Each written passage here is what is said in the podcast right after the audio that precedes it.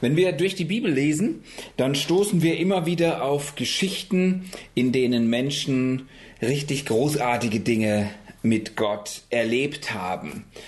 Also du, du findest es sowohl im ersten Teil der Bibel im Alten Testament als auch im zweiten Teil im Neuen Testament, wo du Stories ähm, liest, wo du einfach sagst, so, boah, ey, Gott ist so großartig, Gott ist so genial ähm, und, und wie er eingreift und wie er hilft und was für Wunder er tut, ist der Wahnsinn. Also ich habe ähm, jetzt gerade eine Geschichte von Josua gelesen, die, die, die ist der Hit eigentlich, so wenn du es dir überlegst. Und zwar Josua, ja, war ja der Nachfolger von Mose und er hatte den Job, dieses verheißene Land einzunehmen.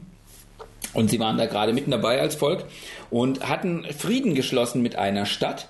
Und das hat den Nachbarstädten dieser Stadt nicht besonders gefallen, also haben sie sich zusammengetan, um diese eine Stadt anzugreifen und auszulöschen. Und die Stadt äh, schickt natürlich einen Hilferuf raus zu Josua und sagt, ah, Hilfe, wir gehen hier gleich unter. Josua kommt und greift dieses feindliche Heer an.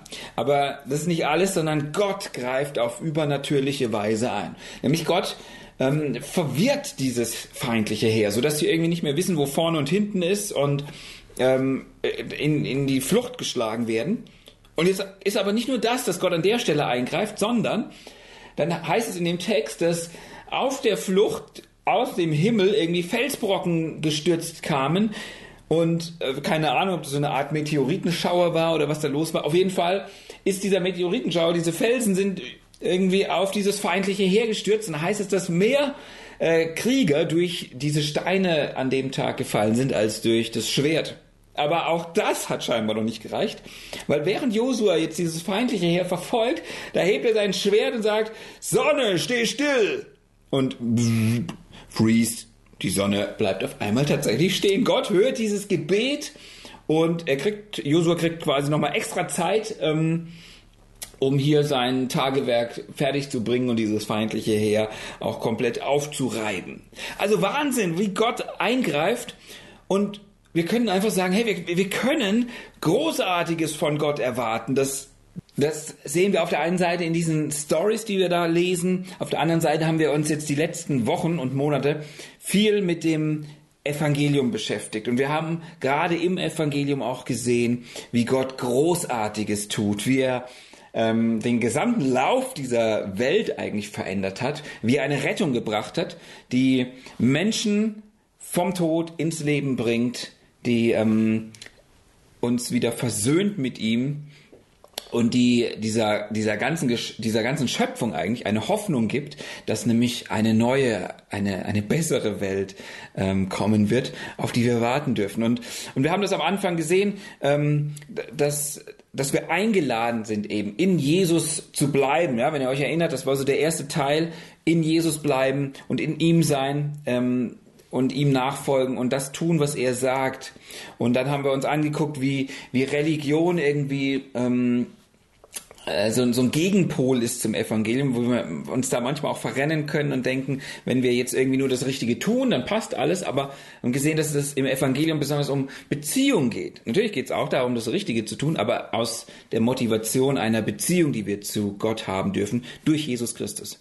Dann haben wir gesehen, dass wir in unserem Leben irgendwie auch ähm, Götzen haben, dass es da Dinge gibt, die wir in den Mittelpunkt unseres unseres Lebens, ins Zentrum unseres Lebens ähm, gestellt haben, um die wir uns drehen ähm, und die uns zerstören werden und von denen Gott uns befreien will. Und, ähm, und das letzte Mal haben wir uns dann angeschaut, ähm, dass wir dass wir alles von Gott vergeben bekommen haben. Ja, erinnert euch an 12 Milliarden Euro, wo Gott sagt, alles klar, passt, es ist, ist in Ordnung, es ist vergeben, ich, ich lasse dir deine Schuld. Und gesehen haben so, boah, er, in dieser Geschichte, in dieser Beispielgeschichte, wir sind von einer Lebenslast, von einer Lebensschuld befreit. Und deswegen können wir jetzt auch anderen vergeben. Und, und wir sehen irgendwie, wie großartig Gott ist und wie gut Gott ist. Und trotzdem hat es sicherlich schon mal jeder von uns erlebt, dass er an so einen Punkt kommt, wo du dich fragst, Gott, was, was, was ist hier gerade los? Also, bist du wirklich, bist du wirklich da? Bist, bist du wirklich gut? Also was ist, wenn Gott nicht eingreift, ja? Was ist, wenn wir nicht diese Stories von Josua erleben, wo du vielleicht in einem Projekt festhängst und, und du sagst, ich schaff's vorne und hinten nicht und vielleicht rufst du auch mal aus, Sonne, steh still, aber irgendwie passiert da nichts und die Sonne läuft einfach weiter und die Zeit tickert weiter und, und du bekommst immer mehr Panik. Was ist, wenn Gott nicht eingreift? Oder du erfährst von Katastrophen am anderen Ende der Welt und du fragst dich, Gott, wie, wie kannst du das zulassen? Ich meine, wie kann das sein, dass jetzt so viele Menschen sterben mussten?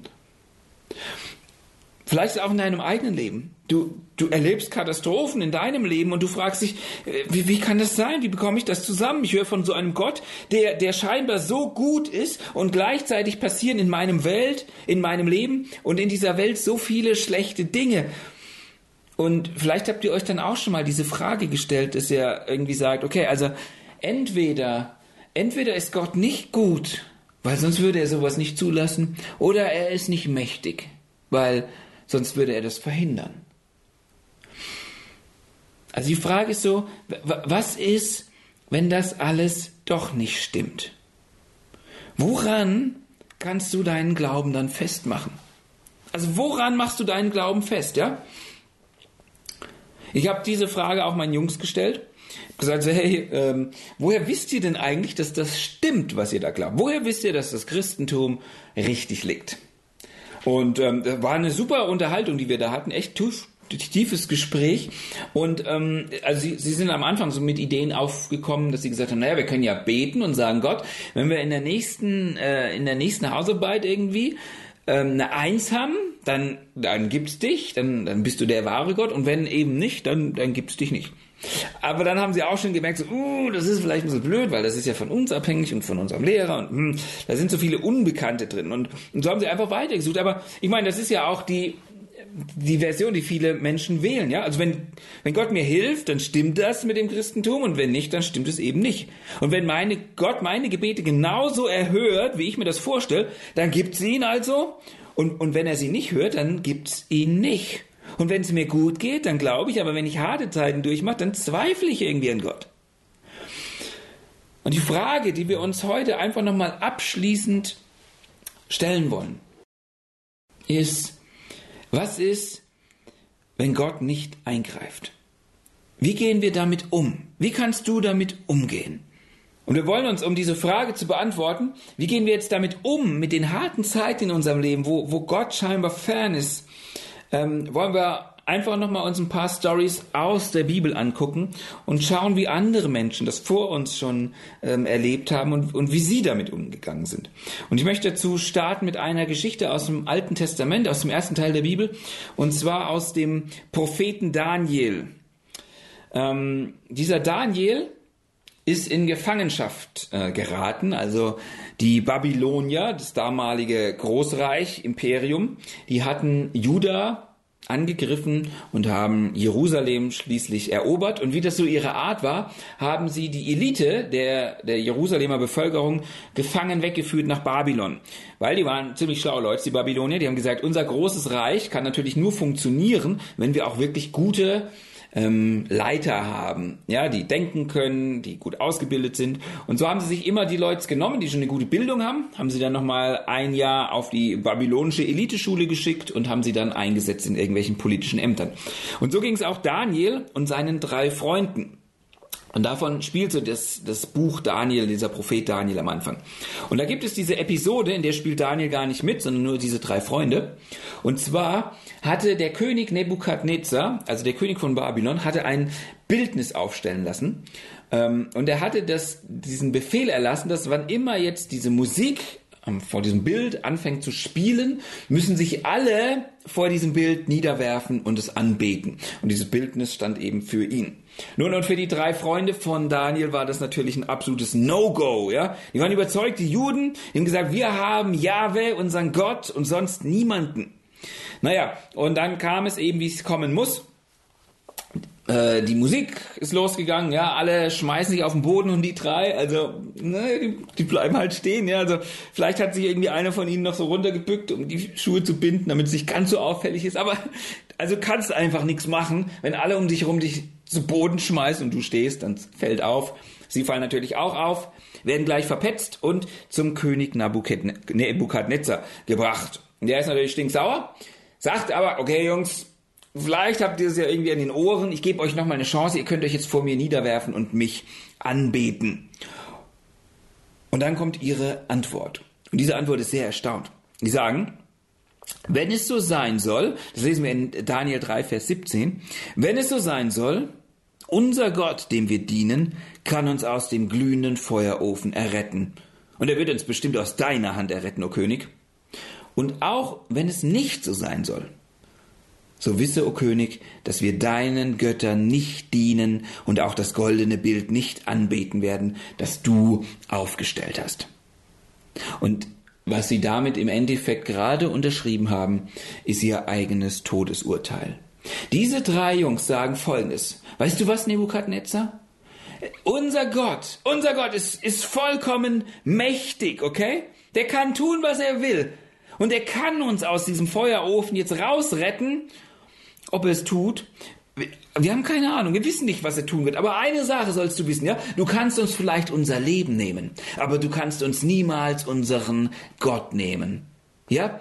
Weil wir haben etwas, was uns mehr wert ist als unser eigenes Leben. Wir lieben unseren Gott mehr als unser eigenes Leben. Und das ist so ein wichtiger Punkt. Und ich feiere diese drei Jungs dafür. Die waren nicht besonders alt, ja, also das müssen wir uns mal geben. Die waren vielleicht, keine Ahnung, 17, 18. Ähm, und ich fand das so, ich finde das so genial. Ich hoffe irgendwie, dass unsere unsere Jugend auch so einen festen Glauben bekommt, so eine Überzeugung, dass sie sagen, ich liebe diesen Gott mehr als alles andere in meinem Leben. Und wir können hier von ihnen was, was total Geniales lernen, ja? Woran machen diese drei Jungs ihren Glauben fest? Sie machen ihren Glauben nicht an ihren Umständen fest. Weil ihre Umstände hätten ihnen jetzt gesagt, naja, komm, jetzt schmeiß dich halt schnell nieder vor dem und dann ist gut, ist ja jetzt auch nicht so wild. Nee, nee, sie machen ihren Glauben nicht an ihren Umständen fest, sondern an dem, wer Gott ist. Sie kennen diesen Gott und sie lieben ihn aus ganzem Herzen und aus ganzer Seele. Und sie sagen, hey, und wenn du uns unser Leben nimmst, dieser Gott ist es wert. Wir lieben ihn mehr als unser eigenes Leben. Und dann werden sie in diesen Ofen geschmissen und Gott greift ein. Ja, es ist, äh, man macht ein fettes Wunder bei diesen drei, weil er rettet sie tatsächlich aus diesem Feuerofen und Nebukadnezar, ist auch total umgehauen. Und nachdem die drei wieder aus dem Ofen draußen sind, der sagt Nebukadnezar zu ihnen, Gepriesen sei der Gott Sadrachs, Mesachs und Abednegos. Also das sind ihre drei neuen Namen, die sie bekommen haben. Äh, naja. Der seinen Engel gesandt und seine Knechte errettet hat, die auf ihn vertrauten und das Gebot des Königs übertraten und ihre Leiber hingaben, weil sie keinen anderen Gott verehren und anbeten wollten, als ihren Gott allein. Das heißt, Nebukadnezar feiert diese Männer, er feiert diese Jungs und sagt, boah, hey, euer Gott muss wirklich großartig sein, dass ihr ihn mehr liebt als euer eigenes Leben. Und, und von ihnen können wir jetzt irgendwie so lernen, hey, woran haben sie ihren Glauben festgemacht? Nicht an ihren Umständen, sondern an dem, wer Gott ist. Und wenn wir jetzt einen weiten, weiten Sprung machen, hinein ins Neue Testament, dann gibt es da im Neuen Testament, im zweiten Teil der Bibel, diesen Brief an die Hebräer. Und ähm, in diesem Hebräerbrief im Kapitel 11 da werden auch ganz viele Glaubenshelden besprochen und, und, und werden vorgestellt. Ja, alle, also alle die, die du so im Alten Testament findest, werden also durchgegangen, was sie im Glauben alles für großartige Dinge erlebt haben und ähm, wie sie, wie sie Gott auf ganz großartige Weise erlebt haben. Und ähm, irgendwann merkt der Schreiber von dem Hebräerbrief auch mal, dass, dass er jetzt nicht auf jeden eingehen kann. Deswegen macht er so eine Zusammenfassung. Ja? Und zwar in Hebräer 11, 32 finden wir das. Da heißt es, wie viele andere Beispiele wären noch zu nennen? Die Zeit fehlt mir, um auf Gideon und Barak einzugehen, auf Simson und Jiftach, auf David und Samuel und auf die Propheten. Was haben Menschen wie sie durch ihren Glauben nicht alles zustande gebracht? Sie zwangen Königreiche nieder. Sie sorgten für Recht und Gerechtigkeit. Sie erlebten die Erfüllung von Zusagen, die Gott ihnen gemacht hatte. Sie hielten Löwen das Maul zu. Sie blieben mitten im Feuer unberührt von den Flammen. Sie entkamen dem tödlichen Schwert. Sie wurden, wo es ihnen an Kraft fehlte, von Gott gestärkt. Sie erwiesen sich als Helden im Kampf. Sie schlugen feindliche Heere in die Flucht. Es kam sogar vor, dass Frauen, die Gott vertrauten, ihre verstorbenen Angehörigen zurückerhielten, weil Gott sie wieder lebendig machte. Und du sagst so, wow, gepriesen sei Gott, der so krasse, tolle Dinge macht. Wow, Wahnsinn. Das ist ja der, das ist ja der Hit. Aber der Schreiber des Hebräerbriefs ist hier noch nicht fertig, weil er sieht auch die Realität dieser Welt und das, ja, das zeigt uns die Bibel immer wieder ganz klar vor Augen. So, hey, das ist, das ist die eine Seite und die ist großartig. Ja, ein, ein Gott, der, der fette Wunder tut und der echt krass eingreift. Aber jetzt geht's hier weiter in dieser Geschichte. Andere, die auch Gott vertrauten, ließen sich lieber zu Tode foltern, als sich von Gott loszusagen obwohl sie dadurch freigekommen wären. Sie waren bereit, ihr irdisches Leben zu verlieren, um durch die Auferstehung ein besseres Leben zu erhalten. Manche mussten sich verspotten und auspeitschen lassen, manche wurden gefesselt und ins Gefängnis geworfen. Sie wurden gesteinigt, sie wurden zersägt, sie wurden mit dem Schwert hingerichtet. Heimatlos zogen sie umher, in Schaf- und Ziegenfälle gehüllt, notleidend, verfolgt und misshandelt. Die Welt weiß nicht wert, sie in ihrer Mitte zu haben. Sie mussten in der Wüste und in den Bergen, in Höhlen und in Erdlöchern Zuflucht suchen. Huh. Das ist quasi die andere Seite der Medaille. Was ist, wenn Gott nicht eingreift? Und wir sehen das hier wunderbar gegenübergestellt. Wir haben diese, diese gewaltige gewaltige äh, äh, Reihe an Zeugen, die, die wunderbare, großartige Dinge erlebt haben mit Gott, die wir feiern. Und dann haben wir auf der anderen Seite diese gewaltige Anzahl an Menschen, die leiden mussten für ihren Glauben. Die gemerkt haben, das kostet mich hier was. Das ist hart, das ist schwer die sich lieber zu Tode foltern ließen, als sich von Gott loszusagen, obwohl sie dadurch freigekommen werden. Das, das sind Menschen, die gesagt haben, dieser Gott ist es wert, dieser Gott ist es wert, dass ich auch Leiden auf mich nehme. Dieser Gott ist es wert, dass ich Verfolgung auf mich nehme, dass ich Schmach auf mich nehme, dass ich irgendwie, dass ich verspottet werde, dass ich ausgepeitscht werde, dass ich heimatlos bin.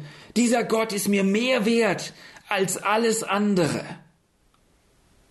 Und wir sehen einmal mehr, woran haben auch diese Glaubenshelden ihren Glauben festgemacht? Nicht an ihren Umständen, weil sonst hätten sie sich von Gott losgesagt. Nein, sie haben Gott gekannt, sie wissen, wer Gott ist. Und sie haben gesagt, dieser Gott ist es wert, dass wir ihm unser Leben geben. Sie haben ihren Glauben nicht an ihren Umständen festgemacht, sondern an dem, wer Gott ist. Und wir könnten uns da, wir könnten uns da viele Beispiele anschauen.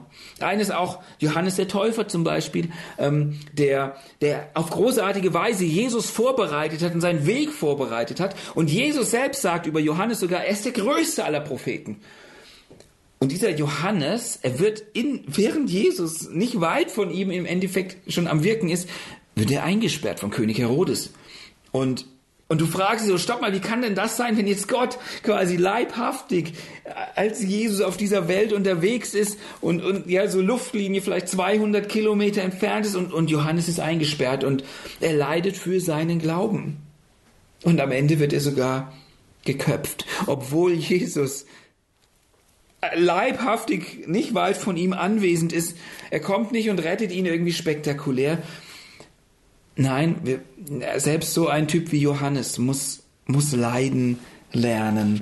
Und das gehört irgendwie ein Stück weit scheinbar zu unserem Weg auch dazu. Und es ist für die Bibel kein Problem, das zusammenzukriegen und da auch ganz offen drüber zu reden und, und dann nicht irgendwie drüber zu schweigen und zu sagen, äh, was ist, wenn jetzt Gott nicht antwortet? Was ist, wenn Gott jetzt irgendwie nicht so eingreift, wie wir uns das vorstellen würden?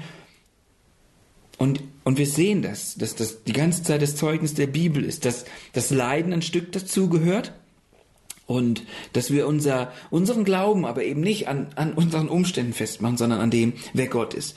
Paulus schreibt dazu im Römerbrief sehr wichtige Verse. Und zwar sagt er in Römer 8, macht er, zeigt er uns das an einem, an einem schönen Bild. Ja, er sagt in Römer 8, Vers 18, im Übrigen meine ich, dass die Leiden der jetzigen Zeit nicht ins Gewicht fallen, wenn wir an die Herrlichkeit denken, die Gott bald sichtbar machen und an der er uns teilhaben lassen wird.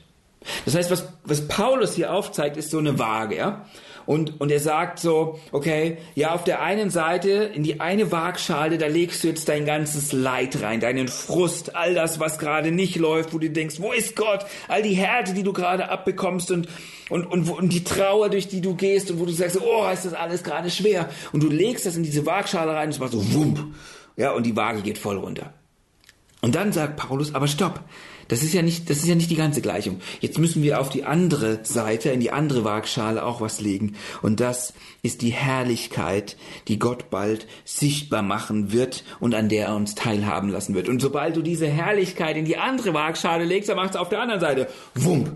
Und dein ganzes, dein ganzes Leid und all das Schwere, was du gerade durchmachst, das wird wie so eine Feder, so fump, in die Luft geworfen, hochgewirbelt, als ob es gar kein Gewicht mehr hat. Und das ist das, was Paulus hier zum Ausdruck bringen will. Er sagt, verglichen mit dem, was auf uns wartet, verglichen mit dem, was Gott uns im Evangelium geschenkt hat, ist das, ist das quasi nichts.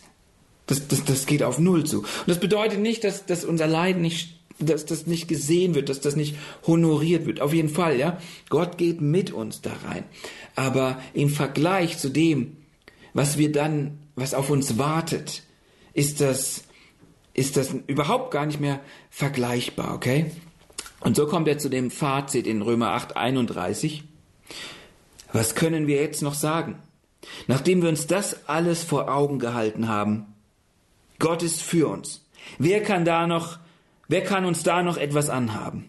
Er hat ja nicht mal seinen eigenen Sohn verschont, sondern hat ihn für uns alle hergegeben. Wird uns dann zusammen mit seinem Sohn nicht auch alles andere geschenkt werden? Das heißt, was Paulus sagt, Leute, hey, Gott hat uns doch schon alles gegeben. Gott hat uns seinen geliebten Sohn gegeben. Das heißt, er hat uns doch schon gezeigt, wie sehr er für uns ist. Du, du hast keinen Grund mehr daran zu zweifeln und dich zu fragen, ob Gott für dich ist, ob er dich auch in deinem jetzigen Leiden sieht. Natürlich sieht er dich, weil er hat dein größtes, dein allergrößtes Problem bereits gelöst. Er hat, er hat seinen Sohn dafür zahlen lassen.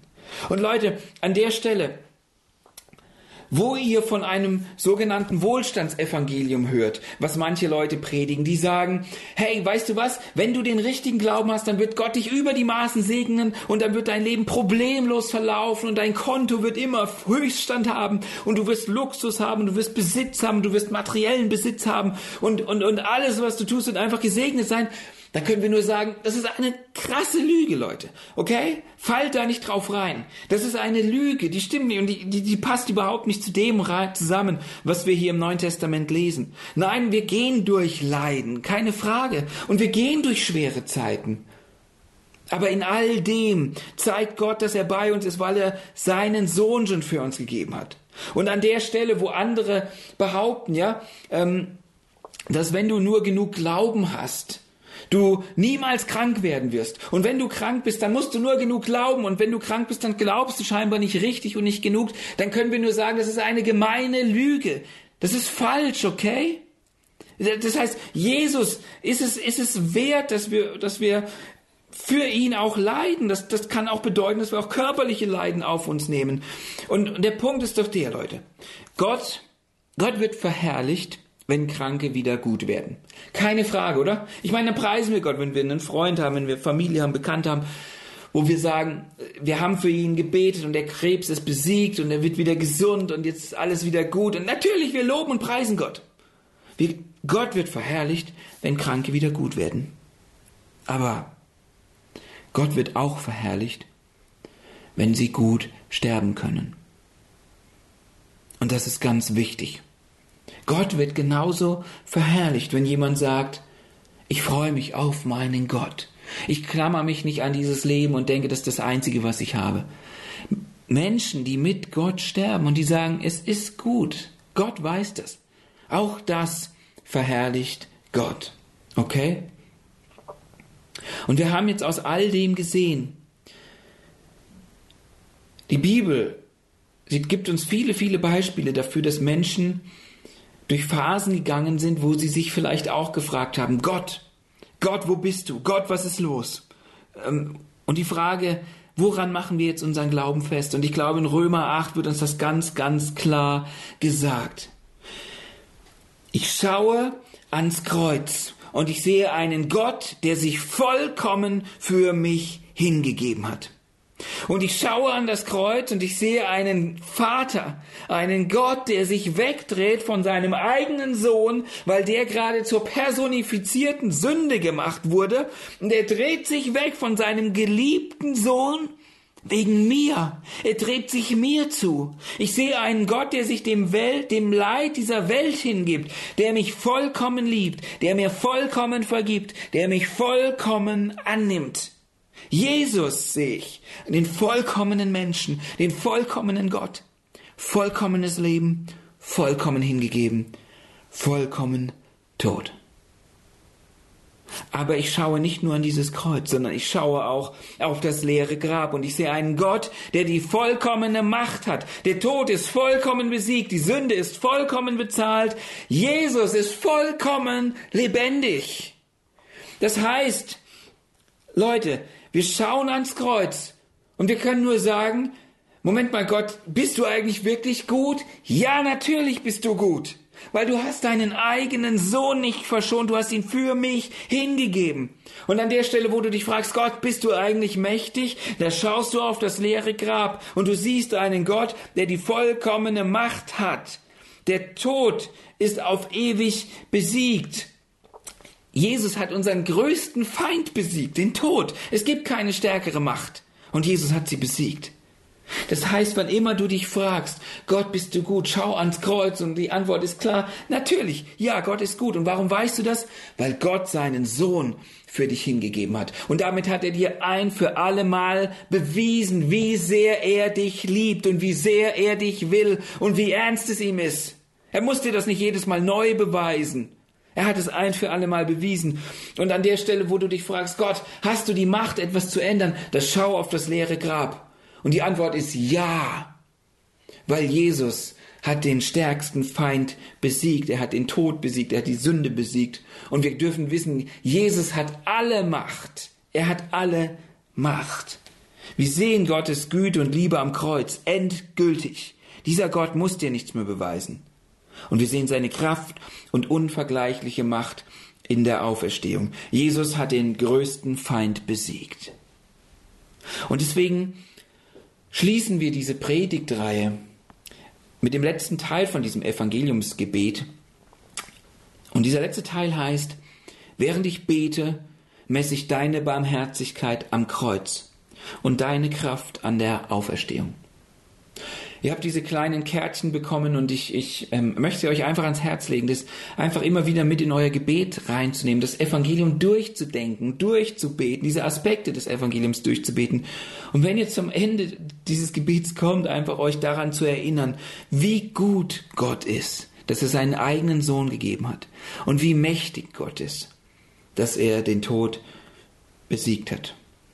Und egal durch was du gerade gehst, ja, ob das Härte ist, Betrübnis, Leid, Krankheit, Trauer, einfach schwere Zeiten. Ich glaube, ganz viele von euch oder von uns gehen gerade durch echt harte Zeiten mit diesem ganzen Corona-Zeug. Ja, da erleben viele Mobbing und Streit und, und Spaltung und es ist dieses, es ist eine schwierige Zeit und ich will dir sagen, schau zum Kreuz. Gott liebt dich. Und schau aufs leere Grab. Gott ist da. Und dieser Gott ist es wert, dass wir ihn verherrlichen. Dieser Gott ist es wert, dass wir ihn verherrlichen mit dem, was gut läuft, aber auch mit dem, was gerade nicht so gut läuft, dass wir ihn in allem verherrlichen.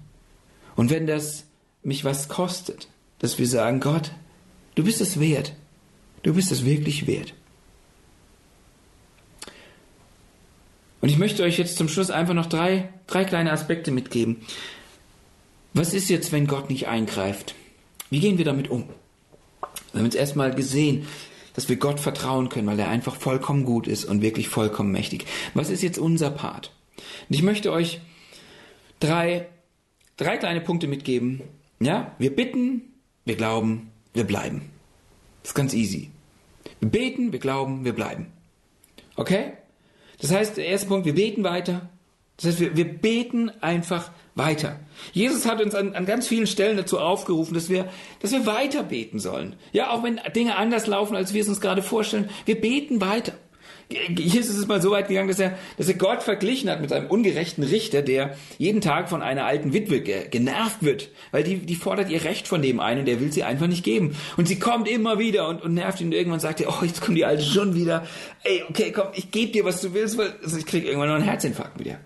Und Jesus sagt, hey, genauso soll ihr auch zu Gott kommen, ja? Immer wieder, immer wieder. Gott ist nicht dieser ungerechte Richter. Er wird uns unser Recht geben. Aber das ist die Einladung, dass wir immer weiter beten sollen. Okay? Also, wir beten weiter. Das zweite, wir glauben weiter.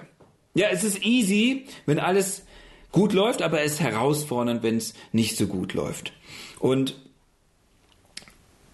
wir haben uns jetzt gerade diese Warum-Fragen auch angeguckt. Ja, warum hilfst du mir nicht? Warum heilst du nicht? Warum tust du das nicht? Das Kreuz beantwortet für immer, wie tief Gott involviert ist. Und die Auferstehung zeigt dir für immer, mit welcher Macht er dabei ist. Und das Kreuz, das sieht zunächst mal aus wie die größte Niederlage, aber es war der größte Sieg. Und es sah, sah aus, als Jesus am Kreuz hängt, als wäre Gott ohnmächtig, als wäre er nicht anwesend, während er die ganze Zeit am Steuer saß. Gott brachte die Rettung nicht trotz des Kreuzes, sondern er brachte sie durch das Kreuz, okay? Und so ist es auch ganz häufig in unserem Leben ganz häufig vollbringt seine Pläne gerade, Gott seine Pläne gerade in unseren übelsten Momenten. Und er gebraucht diese Augenblicke dafür. Und wir verstehen das oftmals erst im Rückblick, aber nicht, wenn wir drin sind. Während wir drin sind, erscheint uns so viel so unlogisch. Aber wisst ihr, Viele von euch haben kleine Kinder und ähm, vielleicht habt ihr es auch schon erlebt, ja, dein, dein Kind nimmt irgendwie so eine zweizinkige Gabel und geht damit zur Steckdose, weil da sind zwei Löcher und da hat es zwei Zinken, zwei Nippel, die passen da haarscharf rein, ganz genau. Und für, für dein Kind ist es das Logischste, was es nur gibt, dass, dass diese beiden Zinken jetzt in diese beiden Löcher rein muss. Dein Kind hat einfach noch keine Ahnung von erweiterten Stromkreisen und so weiter und du sagst, nein, du machst das nicht. Und dein, dein Kind, für, für, für dein Kind bricht die logische Welt zusammen, weil sie sagt, ja, wir, wir, wir bringen das ja unseren Kindern sogar bei, ja, mit irgend so Formkästen, was gehört jetzt wo rein. Und die beiden Dinger müssen da rein. Aber das erkennt das natürlich nicht. So, was meinst du? Welcher Gap ist größer? Der zwischen deinem Kind und dir oder der zwischen dir und deinem himmlischen Vater? Weißt du, für uns erscheinen manche Dinge manchmal so unglaublich logisch und wir sagen, Gott, du musst doch da jetzt eingreifen. Das ist doch das einzig Logische, was du jetzt tun kannst. Aber wir sehen eben nicht so weit, wie Gott sieht und wir haben nicht diesen Blick. Und deswegen, bottom line, Leute, hören wir nicht auf zu beten, dass Gottes Kraft in unser Leben kommt. Aber am Ende vom Tag, lasst uns in Gottes Liebe zur Ruhe kommen, die uns am Kreuz bewiesen hat. Auch wenn wir vielleicht im Moment nicht erkennen können, wie, wie die sich gerade in unseren Umständen auswirkt. Also, wir beten weiter, wir glauben weiter und das dritte ist, wir bleiben weiter in Jesus. Ja, wir haben diese ganze Reihe damit angefangen, dass wir in Jesus bleiben. Das ist jetzt der Abschluss quasi. Unbeantwortete Gebete und so Fragezeichen geben uns echt mal eine gute Möglichkeit zu erkennen, wie wir zu Jesus stehen. Und wisst ihr so, ob wir wirklich nur ihn für unsere Freude brauchen. Ja, das, das wenn, wenn, wenn wir durch harte Zeiten gehen oder, oder wenn Gott uns etwas nimmt, dann ist das häufig mal so, um, um zu sehen oder vor allem auch um uns zu zeigen, was uns wirklich wichtig ist. Und das sind gute, gute Zeiten der Reflexion, wo wir echt darüber nachdenken können, worum dreht sich mein Leben eigentlich gerade. Und manchmal nimmt Gott uns auch sehr viel damit wir erkennen, dass er wirklich genug ist. Also, wir beten weiter, wir glauben weiter und wir bleiben weiter in Jesus. Und so möchte ich euch Mut machen, gerade in dieser Zeit, wo vielleicht viele Fragezeichen im Kopf sind, wo manche von euch durch schwere Zeiten gehen, dass ihr, dass ihr nicht an Gott verzweifelt, sondern ganz im Gegenteil, dass ihr fest in ihm drin bleibt und dass ihr euch daran immer wieder erinnert dass wir seine Barmherzigkeit am Kreuz sehen und seine Kraft in der Auferstehung.